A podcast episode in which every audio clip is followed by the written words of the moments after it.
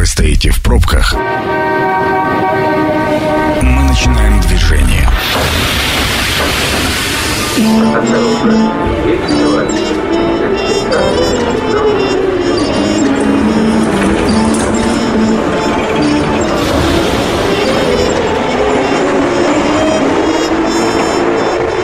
Метро. Главные темы Красноярска. Друзья, добрый вечер. Меня зовут Екатерина Кузьминых, и, как и обещала, а, в сегодняшнем метро мы обсуждаем вопросы медицины и а, охраны здоровья в Красноярском крае. В гостях у нас главный врач Красноярской краевой больницы Егор Корчагин. Егор Евгеньевич, добрый вечер. Добрый вечер. Вы знаете, уже последние два года, мне кажется, традиционными стали вопросы, что если к нам в студию приходят а, представители здравоохранения, то мы начинаем с ковида. И раньше это было очень актуально. Сейчас, мне кажется, актуальность падает, но традицию нарушать не будем. Как сейчас обстановка? Стало ли действительно все так спокойно, как а, создается ощущение обывателей? Я думаю, что мы сейчас находимся в периоде между волнами. А, судя по нашим наблюдениям, а, эта инфекция еще не сдала свои позиции, хотя, конечно, ситуация сейчас намного лучше, чем даже в апреле 2020 года, когда только начиналась эта вся история. Э, госпитали, которые занимаются лечением пациентов с COVID-инфекцией, существенно сократили свой коечный фонд. Э, практически э, в некоторых больницах полностью закрылись ковидные отделения и активно восстанавливается плановая медицинская помощь пациентам, которые в ней нуждаются. То же самое происходит и в краевой клинической больнице на сегодняшний день у нас э, немногим более 80 пациентов проходит лечение, э, а на пике э, там, третьей, четвертой волны только в нашей больнице находилось почти тысячи пациентов с ковидной инфекцией. Вот. Это, конечно, ни в какие сравнения сейчас не идет и с точки зрения нагрузки на персонал, и с точки зрения того, что, конечно, сейчас наши специалисты, врачи возвращаются к той работе, которой они э, уже наскучались и с удовольствием занимаются лечением тех пациентов, которых они умеют, любят лечить и так а далее. пациенты как и наскучались? И пациенты, конечно же, но здесь эта история, я думаю, она вынужденная, и особенно сейчас, когда мы уже понимаем, какие потери потери э, несли наши люди, наши сограждане, э, становится очевидным, что, ну, по-другому, видимо, нельзя было поступить, потому что я полагаю, что, наверное, как и во время э, Великой Отечественной войны, во время ковида, ни одна семья не избежала какой-то более-менее серьезной потери. Уж как минимум точно кто-то тяжело переболел – а в некоторых семьях и погибли э, близкие, родные, поэтому это, конечно, очень тяжелая история. А какой опыт а, для здравоохранения в целом, может быть, для краевой больницы, для врачей с точки зрения организации э, потоков пациентов? Ну, наверняка же очень много выводов было сделано и очень много пользы именно по организации здравоохранения в пандемии. Ну, я думаю, что, наверное, выводы еще будут э, делаться и не один месяц, и не один, может быть, даже год, особенно когда э, ученые все-таки э, точно разберутся в природе этого вируса. А это важно сейчас понять все-таки в природе? Ну, то есть я, слухи... я э, убежден в том, что это важно, потому что надо понимать, что одним из выводов, вот, наверное, этой пандемии является то, что человечество на сегодняшний день не защищено никаким образом от появления новых инфекций, э, с которыми мы еще не умеем справляться. И э, мы не понимаем, какой степени патогенности, какой степени заразности эти инфекции будут, э, и какой урон для общества они нанесут. Поэтому в этом смысле мы э, должны быть э, достаточно мобильными, гибкими, э, выстраивая свою систему оказания медицинской помощи, как на уровне подготовки кадров, так на уровне строительства зданий, потому что ну, на самом деле в, и в нашей системе здравоохранения, и в зарубежной системе здравоохранения и строительства – уже очень давно э, инфекционные больницы либо вообще отсутствовали как класс, да, либо э, существовали по остаточному принципу, а строящиеся э, корпуса для общие, э, общих, э, общего профиля больниц, они не были изначально нацелены на то, чтобы их быстро можно было переформатировать под э, инфекционные госпитали. И, конечно, а это определенные дополнительные, может быть, и небольшие вложения, э, которые, конечно, помогли бы быстро э, ввести в строй вот эти больницы. Ну, а это как... особенность логистики пациентов, особенно это... особенность архитектуры здания, которая должна быть изначально в числе, заложена? В том числе особенности архитектуры. Ну вот, например, я вам скажу, что э, для того, чтобы обеспечить э, работу инфекционного госпиталя, нужно иметь, э, например, так называемый шлюз, да, где персонал имеет возможность полностью переодеться, принять душ, как на входе, так и на выходе, одеть на себя, надеть на себя соответствующие защитные средства и, соответственно, после завершения работы выйти в обратном направлении с соблюдением всех мер предосторожности. Э, я думаю, что не ошибусь, что, когда скажу, что практически во всех больницах, э, которые вошли как инфекционные госпитали, полностью подготовленных таких шлюзов не было. И это все краилось на ходу, потому что э, действительно, ну, так уж получилось, что мы, собственно говоря, решали проблемы по мере их поступления. Вот. И э, на самом деле одним из наиболее э, подготовленных к вхождению в инфекционный госпиталь зданий оказался наш новый хирургический корпус, э, который мы очень сильно берегли э, вот первую и вторую волну, э, но в третью волну мы уже поняли, что мы не можем, нам просто не хватает места. И когда мы там разместили э, эти палаты для лечения ковидных больных, мы поняли, что это в наибольшей степени э, приспособленное вот к такой ситуации здание. Это просто новые требования оказались э, правильными с точки зрения организации Я бы помощи? сказал так, это подходы к проектированию этого здания, которые предполагали э, определенную зональность, то есть разделение потоков пациентов, чего не было что раньше не учитывалось в строительстве, потому что ну, никто никогда не предполагал, что такая инфекция навалится на мир. Сейчас ведь очень много разговоров ходит, что и в том числе инфекционисты краевые говорят о том, что ну вот а, коронавирус отступил, но это не значит, что не появится никакой другой инфекции, аналогичной, с которой мы точно так же не будем уметь справляться.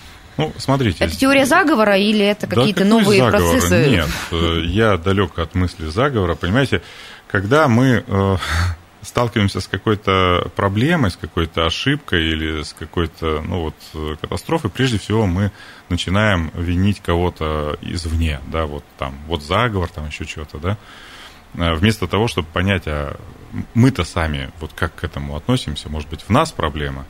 И я думаю, что вот эти вот э, процессы, связанные с инфекционным оборотом ну, с оборотом инфекции да, в природе, он э, независимо от нашего желания будет происходить. Происходило, будет происходить. И даже за период работы нашей больницы, вот за последние, я бы сказал так, наверное, лет 20, э, я могу сказать, что мы периодически сталкивались с инфекциями, с которыми раньше мы не сталкивались. Например, там тот же грипп, э, Инф... Э, помните, был свиной грипп, там птичий грипп, да? Это да, H1N1. Да, H1N1, да. А, и если э, мы, в принципе, более-менее все адаптированы к обычному гриппу, да, то вот эти новые модификации, с которыми мы еще не сталкивались популяционно, они вызывали, конечно, такие массовые э, заболевания с тяжелыми исходами, причем а, какие-то виды гриппа приводили к более тяжелому течению у беременных, э, вызывали э, совершенно дикие состояния у них, вплоть до гибели. Вот. Какие-то э, тоже у коронавируса, да, вот альфа, там, гамма, дельта, там все эти типы, старые коронавирусные старые, инфекции, да. есть новые, они, есть Да, старые. они тоже, как вот в первую волну у нас практически беременные легко очень проходили, во вторую прям жест, жестко было очень. А омикрон тоже, э, скажем так, легко прошелся рядом вот с беременными женщинами, и ничего такого особенно не происходило. Э, поэтому я убежден, что э, общество и медицина должны быть готовы к тому, что периодически мы будем сталкиваться с какими-то вспышками инфекции, к которым мы не совсем готовы. И поэтому нам нужно тренировать свои мышцы э, в прямом и переносном смысле э, для того, чтобы быть готовым к оказанию помощи должным образом. Наверняка же был еще и кадровый дефицит достаточно существенный. Эм. Ну, это даже не обсуждается. И если мы вспомним э, начало ковида, когда появились Э, такие полушуточные плакаты, как нам казалось, э, наших коллег из Италии, э, которые гласили о том, что если вы не хотите, чтобы вашу пневмонию лечил травматолог, оставайтесь дома. Надень маску дома. или тебя будет Ос... интубировать гинеколог. Это, да, да, да, да, много да, было да. такого. Вот, но по сути-то, вот когда у нас почти тысяча коек только в нашей больнице было задействовано под эту инфекцию, а кто лечил-то? Лечили и нейрохирурги, и гинекологи, и травматологи, и урологи, и все они лечили Э, э, легкие. Хотя для этого есть отдельная специальность, да, пульмонолог, которому специально... Так вот, будут ли у нас сейчас выпускать больше инфекционистов? А будет ли, ну, например, в краевые больницы какие-то ставки или, не знаю, курсы повышения квалификации для врачей, чтобы они, а, помимо того, что они травматологи, были еще немножко инфекционистами? Ну, как показывает опыт, э, все-таки при должной расторопности и, скажем так, правильно поставленном обучении – врача, в принципе, можно э, научить э, правильным действиям. Ведь на самом деле вот при лечении ковида э, не так много состояний, которые требуют э, каких-то особых, э, прямо вот э, индивидуальных подходов. Да? Э, в принципе, все достаточно отработано, как оказалось. Э, и при оказании помощи мы используем и традиционные методы э, поддержания жизни пациента, в том числе, которые находятся в реанимации. Э, я не думаю, что нам сейчас нужно там готовить э, принципиально иное количество инфекционистов, там, пульмонологов. Да, наверное, какой-то шлейф, какой-то хвост э, вот этой инфекции у нас останется. И останется проблема заболеваний легочной системы, с чем мы сейчас сталкиваемся вот уже в постковидный, как бы мы его так называем, период, когда люди, переболевшие ковидом, начинают к нам поступать э, с обычными бактериальными пневмониями, но более тяжелого течения, чем в доковидный период. Да? И, конечно же, нам, видимо, какое-то время придется еще держать э, свои ресурсы, которые мы будем направлять на лечение вот именно этих пациентов – для их реабилитации, для того, чтобы им оказывать помощь. Егор, Егор Евгеньевич, а вы фиксируете вообще а, ну, такие тяжелые разные проявления а, постковидных ситуаций, когда возникают проблемы с сердечно-сосудистыми а, системой, когда, ну, то есть, я не знаю, как относиться к этому как к слухам или нет, но, например, там в, в, среди онкопациентов очень много тех, кто год-полтора назад тяжело переболел пневмонией ковидной. А, ну, то есть есть разные как бы, проявления. Очень много, модно стало даже, ну, такое не очень корректное слово, но тем не менее. У меня там постковид выраженный вот в чем-то. И люди жалуются не просто на легкие формы, там, отсутствие обоняния или искаженного обоняния, но и на проявление и хронических, и в том числе каких-то новых заболеваний. Ну, вы знаете, Всемирная организация здравоохранения даже э, утвердила уже э, такую форму заболевания, как постковидный синдром но не как самостоятельное заболевание, а как совокупность э, проявлений, которые так или иначе э, до э, начала болезни ковидом у человека не проявлялись, да, и связать их физически с чем-либо иным очень сложно. Ну, в частности, например, вот опять же, возвращаясь к первой волне, мы практически не наблюдали у пациентов каких-то отклонений в психике. Э, в ментальности, да, а вторая, третья волна нам показали, что э, действительно есть э, проблема, проблема связана с тем, что вирус COVID-19, скажем так, очень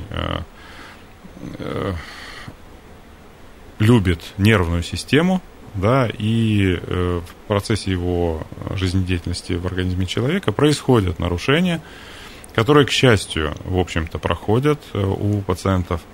И мы даже видели делириозные состояния, делириподобные состояния у пациентов, э, у пациентов, страдающих ковидом. которые потом прекращались и вроде как не было последствий особых. Но вот сейчас, сейчас, да, действительно, мы сталкиваемся периодически с проблемами, связанными с астенизацией человека, с депрессивными какими-то состояниями. Ну и, конечно же, у многих, ну, вообще, на самом деле, COVID – это больше сосудистое заболевание, да, когда страдает микроциркуляция. И, конечно же, все органы, которые так или иначе э, чувствительны к нарушению микроциркуляции, и почки, и печень, и сердце, э, они, головной мозг тем более, да, они, конечно же, дают сбои. Э, у кого-то легче, у кого-то тяжелее. Это программа «Метро». Авторитетно о Красноярске. Друзья, мы возвращаемся в эфир. Говорим сегодня про вопросы медицины, охраны здоровья в Красноярском крае. В гостях у нас главный врач Красноярской краевой клинической больницы Егор Корчагин. Егор Евгеньевич, я обещала слушателям, что буду про хорошее спрашивать, но э, все-таки медицина это всегда нам такое, на грани, наверное, да, когда пациент хорошо себя чувствует, он к врачам не обращается. Вопрос про оборудование, поставки в непростых экономических условиях.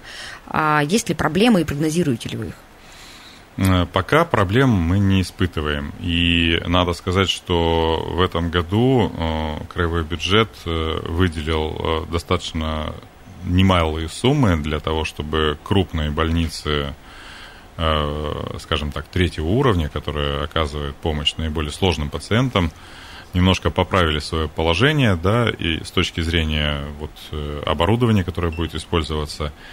И э, пока э, закупочные процедуры идут э, в плановом формате. То есть ни один из э, поставщиков, производителей пока не отказался поставлять оборудование к нам.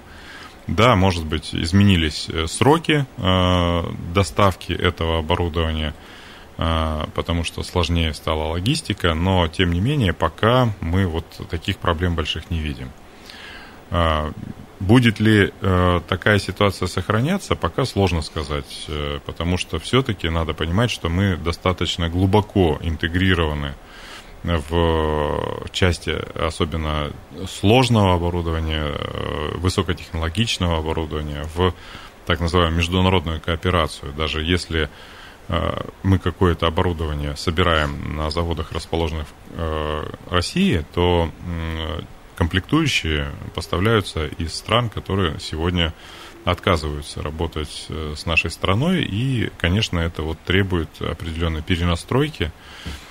Сможем ли мы быстро отреагировать, сможет ли наша промышленность э, быстро найти какую-то форму замещения, э, сложно сказать, потому что это, конечно же, процесс не одного дня. Это, это должно быть э, как минимум там, лет 5-6 для того, чтобы при хорошем финансировании, при хорошем привлечении кадров, которые умеют, могут делать что-то для медицины, это вот появилось. Пока, ну, пока особой вот проблемы я не вижу, которая бы могла повлиять на оказание помощи тем, кто сегодня нуждается в этой помощи. А что касается лекарственного обеспечения, мне кажется, это еще более а, такая хрупкая отрасль. Э...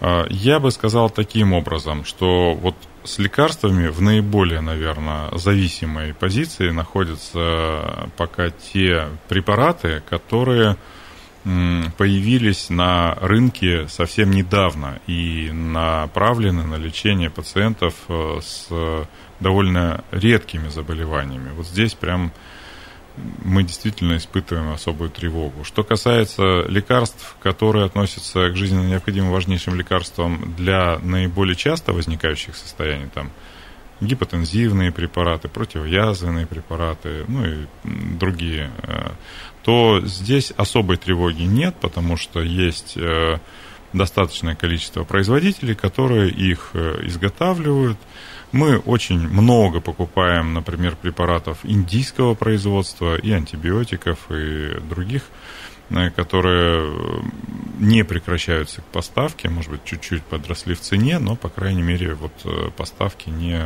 прекращаются. Кроме того, должен сказать, что на уровне Федерального фонда обязательного медицинского страхования большая часть медицинских организаций еще в феврале-марте была проавансирована э, с точки зрения сумм, необходимых на приобретение лекарств. Если раньше мы были жестко связаны в приобретении лекарств э, некими графиками платежей, то в этот раз мы, э, заключив контракт э, на весь период, на весь год, имеем возможность оплатить достаточно быстро поставщикам, и практически у нас нет сегодня кредиторской задолженности перед поставщиками за эти лекарства. Конечно, это позволило нам быть более э, привлекательными для наших поставщиков и для производителей даже в том числе, потому что э, те лекарства, которые были на складах в Российской Федерации на э, момент там, февраля-марта, соответственно, мы могли законтрактовать и до конца года и предъявить своим поставщикам гарантии того, что в любом случае мы рассчитаемся без всяких проблем. Ну, э, звучит все достаточно оптимистично. Мне тоже хочется верить, что там производители могут не любить Россию, но любят наши деньги. И когда мы готовы у них приобретать лекарства и являемся большим очень рынком сбыта, наверное, они, будем надеяться, захотят нам продавать. Ну, вы знаете, кроме того, еще, наверное, все-таки существует э, некая моральная сторона вопроса в том смысле, что производители лекарств и медицинского оборудования э, пока все-таки позиционируют себя вне а, большой политики, и они дают себе отчет, что а, их решение там, выйти, например, с рынка Российской Федерации, а, прежде всего ударит, собственно говоря, по простым людям, которые страдают заболеваниями, нуждающимися в определенном виде лечения. Поэтому надо сказать, что здесь э, пока они ведут себя очень по-человечески. Это прекрасно. Егор Евгеньевич, а, мы а, про возвращение к объемам плановой помощи в самом начале говорили, но можно вот еще буквально несколько слов. Вернулись ли мы до конца к объемам, а, или есть еще по-прежнему какие-то моменты, которые нам мешают? Ну, понятно, что, наверное, ну, я предполагаю, что люди все равно испытывали проблемы с обращением по своим основным заболеваниям, там были закрытый коечный фонд, и э, наверняка очередь на операции как-то сместилась. Восстанавливается потихоньку вот это направление? Меня всегда, вот, вот в коронавирус меня очень беспокоил именно этот вопрос.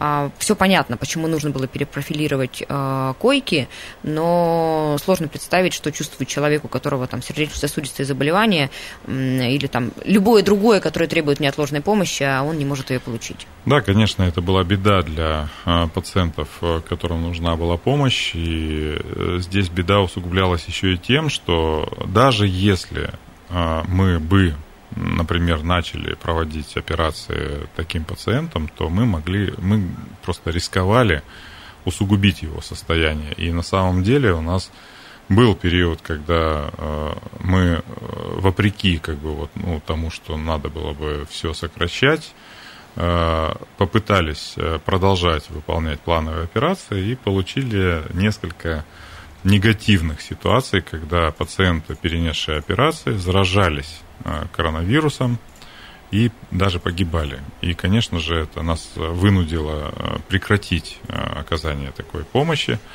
потому что это было небезопасно. Вот. Сейчас мы восстанавливаем плановую медицинскую помощь. Конечно же, кто-то не дождался ее, ну, это очевидно совершенно. И это трагедия, и наша в том числе. И те мощности, которые есть сегодня у медицинских организаций, они э, позволяют пока вот в текущем режиме восстанавливать эти объемы помощи.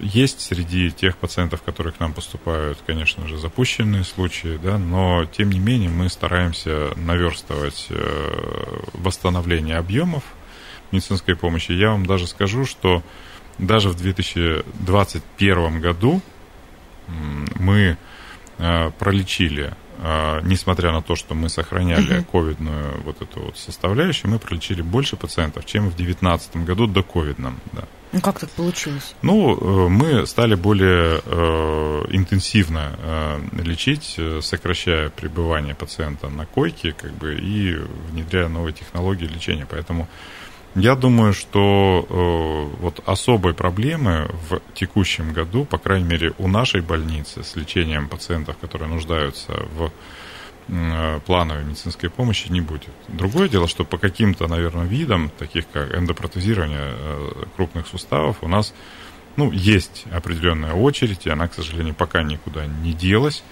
Э, люди, э, нуждающиеся, например, в имплантации тазобедренного сустава, могут ждать два года и, может быть, и больше. А, не так давно, ну, относительно, э, был построен хирургический корпус краевой больницы, который как раз в коронавирус нас выручил, я так понимаю, в том числе. Угу. А сейчас он уже, ну, то есть действует по основному, работает по основному направлению. Угу. Что есть еще в планах по модернизации, может быть, что, в чем есть потребность, но еще пока не запланировано? Ну, Какие вообще сказать, планы по развитию? Надо сказать, что новый хирургический корпус – это лишь первый этап э, из э, готового проекта реконструкции краевой клинической больницы. Э, как минимум еще два этапа, они разработаны в проектной документации высокой степени готовности, которые включают еще две башни для палатных отделений, еще помещения под операционные, реанимации – и э, консультативно-диагностическая поликлиника, которая э, должна прийти на смену зданию, построенному в 50-е годы, вот этому нашему трехэтажному зданию, которое, собственно говоря, уже очень э, ветхое, и в 2011 году было принято решение комиссии, созданной при правительстве Красноярского края, о нецелесообразности его реконструкции, угу. да, собственно говоря, Почему и было принято решение тогда вот э, разработать полный проект э, реконструкции нашей больницы и, собственно, реализовывать. Э, кроме того, в планах существует еще четвертый этап реконструкции больницы, в которой мы бы хотели, чтобы были включены корпуса, связанные с организацией реабилитационной помощи, учебного процесса, в том числе для э, кафедр медицинского университета, и обновленное здание для патологоанатомической службы, э, которое тоже особенно вот в ковид находилось вообще в жутком состоянии. И, конечно же, надлежащие условия для сотрудников этого учреждения и для родственников, ну и, собственно говоря, для тех, кто ушел из жизни, это, это конечно, должно быть нормальное, да, вот нормальная ситуация. Там пока, к сожалению, там все очень скромно. Э, поэтому с точки зрения э, инфраструктурного развития э, планы есть. Они, по крайней мере, на бумаге у нас сформулированы. Мы точно знаем, что нам нужно. Вопрос только времени, да, когда... Ну и денег. Мы ну, точно знаем, наверное, сколько денег на это надо. Я думаю, что немалые я, суммы. Я хотел сказать, что времени и денег, да, потому что надо понять, когда мы уже сможем себе позволить, потому что э, ожидать, что кто-то придет к нам извне и заплатит за это все невозможно. То есть это внутренние ресурсы края. Вот э, как будут определены приоритеты для строительства этого корпуса, так и будет это идти. А что касается инноваций с точки зрения технологий, то мы, надо сказать, не стоим на месте. И даже в ковидную пору мы, пользуясь как раз вот тем, что был введен в эксплуатацию новый корпус, было приобретено новое оборудование, достаточно активно занимались развитием таких направлений, как, например, а, хирургические вмешательства по гибридным технологиям, да, когда одновременно э, в одного пациента могут оперировать несколько бригад э, хирургических, что снижает риски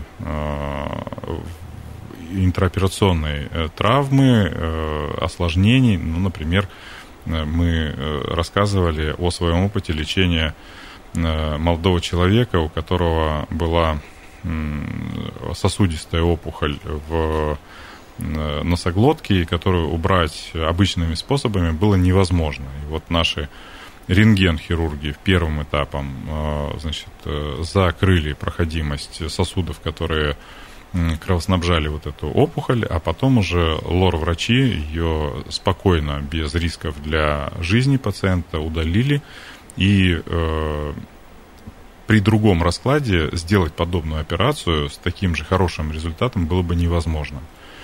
Также эта технология используется сегодня урологами, которые значит, предварительно воздействуют на определенные очаги в почечной ткани и потом проводят операции. Наши нейрохирурги достаточно активно внедряют технологии хирургического лечения таких заболеваний, которые раньше вообще э, даже не предполагалось, что можно лечить хирургическим путем. Это паркинсонизм, это э, эпилепсия, когда на определенные участки мозга производится воздействие, и это приводит к тому, что человек э, избавляется от либо мучительных приступов эпилептических, либо Э, значительно лучше становится с точки зрения вот, э, болезни Паркинсона. И эти технологии внедрены. Э, активно у нас продолжает развиваться направление, связанное с трансплантацией органов.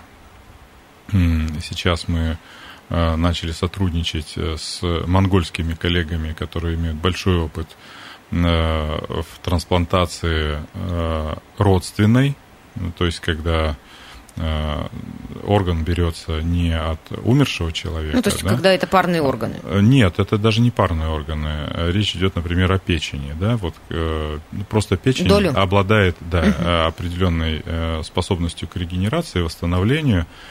И у донора, как правило, это ну, или, ну, какой-то близкий родственник, забирают часть печени и пересаживают ее человеку и это э, достаточно сложная операция, потому что одновременно должно работать огромное количество людей, э, синхронно действуя, чтобы э, эти органы, они очень ведь э, чувствительны к э, гипоксии, то есть кислородному голоданию, да, и, и, соответственно, вот это все должно происходить таким образом. Поэтому я думаю, что э, у нас планов очень много на развитие, и э, должен сказать, что не так давно, э, на прошлой неделе, прошла коллегия Министерства здравоохранения края, на, на которой рассматривался вопрос оказания помощи беременным и детям. Да, и я помню еще э, в 2005-2006 году показатель младенческой смертности у нас составлял 15 на тысячу родившихся живыми.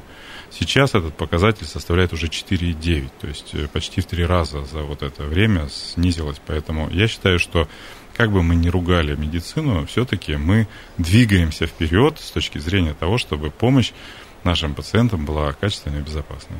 Ну, знаете, вот мы-то точно медицину не ругаем, находящиеся в студии. Я вот абсолютно а, с уверенностью могу сказать, вы наверняка об этом знаете, а слушателям... Вот у меня все знакомые, оказывавшиеся, оказавшиеся в краевой больнице, были в очень приятном удивлении от э, качества оказания медицинской помощи, от атмосферы, от отношений. И точно могу сказать, что все врачи, которые оказывались в том числе на вашем месте, работники краевой больницы, с гордостью говорят о том, что они у вас работают. И это, ну, для меня, например, очень такой знаковый и важный показатель, когда врач любит и гордится местом своей работы и, и относится к медицине не просто как к призванию, но еще и э, несет большую миссию. Это очень ценно, и вам, как главному врачу, ну, вот огромное спасибо за умение организовать и для пациентов, и для сотрудников и атмосферу, и возможность э, больших достижений э, в медицине.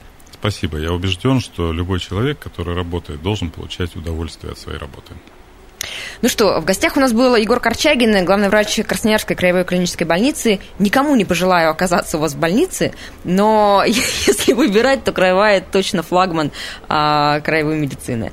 А, друзья, мы прощаемся с Егором Евгеньевичем. Если вдруг вы не успели а, прослушать эфир, то программа «Метро» будет опубликована на сайте 128.fm. Станция конечная.